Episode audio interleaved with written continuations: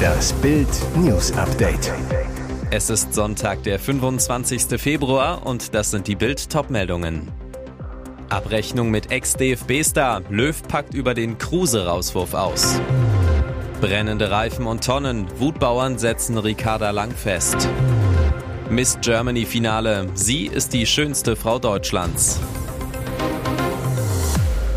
Weltmeistertrainer Jogi Löw knöpft sich einen seiner Ex-Nationalspieler vor, Max Kruse. Der frühere Torjäger hatte sich zuletzt über seine Nichtnominierung für die Brasilien-WM 2014 beklagt. Dabei warf er Löw und dem damaligen Nationalmannschaftsmanager Oliver Bierhoff Heuchelei vor. Löw kontert jetzt im TV-Interview mit Bild Sport. Wir wollten Weltmeister im Fußball werden und nicht im Poker. Die pikante Vorgeschichte. In der Nacht vor dem Länderspiel am 19. November 2013 in London wurde der Stürmer erwischt, als er Damenbesuch im Hotelzimmer hatte. Kruse plauderte kürzlich im Podcast Flatterball aus. Wir haben erst Poker gespielt und wie ich halt so bin, komme ich auf dumme Ideen und habe mir dann kurzerhand nach 23 Uhr jemanden aufs Zimmer bestellt. Ich habe die Frau reingelassen, wir haben uns ein bisschen unterhalten, dies, das. Fünf Minuten später klopfte es auf einmal an meiner Tür, das Herz hat gepocht. Ich wollte durch das Schlüsselloch gucken, aber da wurde die Hand von außen vorgehalten. Ich habe die Tür aufgemacht und da standen Oliver Bierhoff und Hansi Flick. Bierhoff sagte, schick die Frau nach Hause, über den Rest reden wir morgen. Kruse ging davon aus, sofort heimreisen zu müssen. Stattdessen spielte er am folgenden Tag gegen England, wurde nach 54 Minuten ausgewechselt und nicht mehr für die WM 2014 eingeladen. Kruse fand das heuchlerisch. Yogi Löw im TV-Interview für Bild Sport dazu, da gab es noch das eine oder andere, das man vielleicht erzählen könnte. Solche Dinge wie im Hotel hat es früher auch schon mal gegeben. Aber das war jetzt nicht der Grund, warum Max 2014 nicht dabei war, sondern Löw sagt, die Wahrheit ist, er war einfach nicht gut genug. Übrigens, nach der WM bekam Kruse neue Chancen bei Yogi Löw, aber nutzte sie nicht.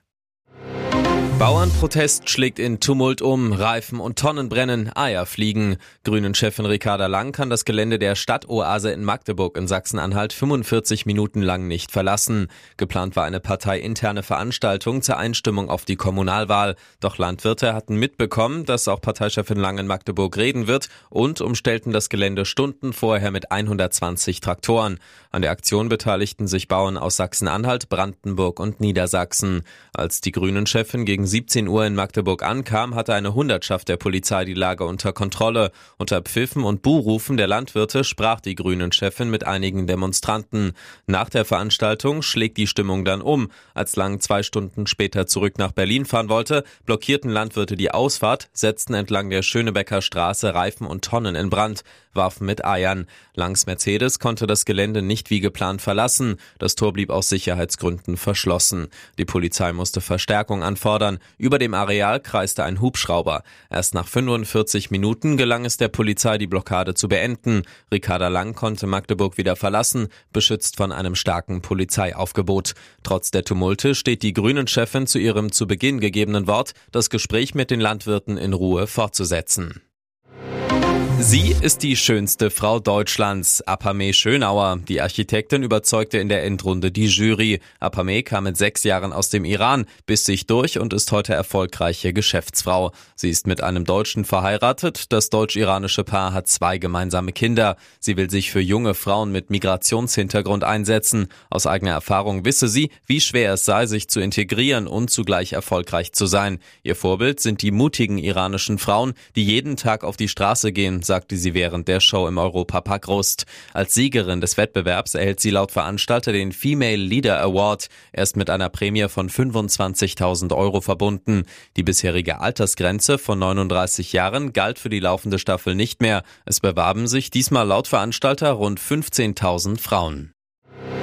Große Trauer um Traumschiffstar Horst Naumann. Der beliebte Schauspieler, der in den 80er Jahren durch seine Arztrollen in den TV-Serien Schwarzwaldklinik und Traumschiff berühmt wurde, starb nach Bildinformationen bereits am 19. Februar. Seine Ehefrau Martina Lynn Naumann zu Bild. Mein Mann ist ganz friedlich zu Hause eingeschlafen. Wir haben an dem Morgen noch zusammen im Bett gefrühstückt und dann hat er dort noch mal ein wenig geschlafen, so wie er es immer gemacht hat. Irgendwann hörte er auf zu atmen. Ich war dabei. Er ist einfach rüber geschlafen. Über Über 70 Jahre lang arbeitete Horst Naumann als Schauspieler. 28 davon spielte er sich als Schiffsarzt Dr. Horst Schröder auf dem Traumschiff in die Herzen eines Millionenpublikums, das jetzt um ihn trauert. Er war nicht krank, er ist einfach an Altersschwäche gestorben, sagt Naumanns Witwe zu Bild.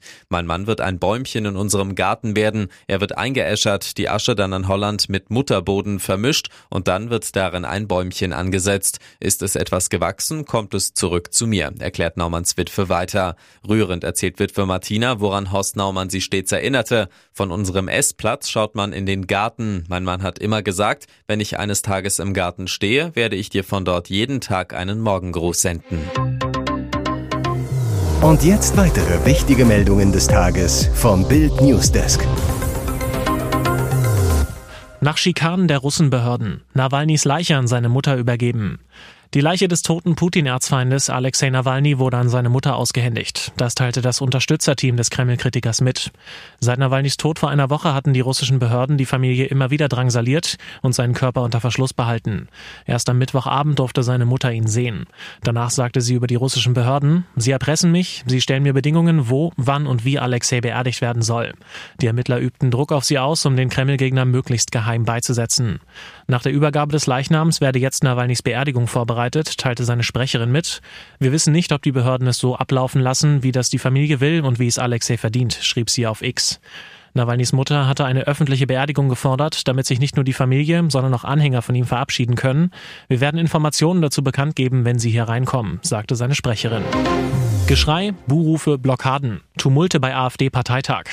Explosive Stimmung in der AfD Baden-Württemberg. Der Saal, der für den Parteitag gebucht wurde, ist leer. Auf der Leinwand ist Wir können alles, auch Regierung zu lesen. Doch stimmt das? In Rottweil im Schwarzwald hat die Partei unter Beweis gestellt, dass sie nicht einmal einen geordneten Parteitag abhalten kann. Kurz vor Beginn eskalierte der Streit im Landesvorstand der AfD. Die grobe Konfliktlinie Weidel Unterstützer gegen Weidel Gegner.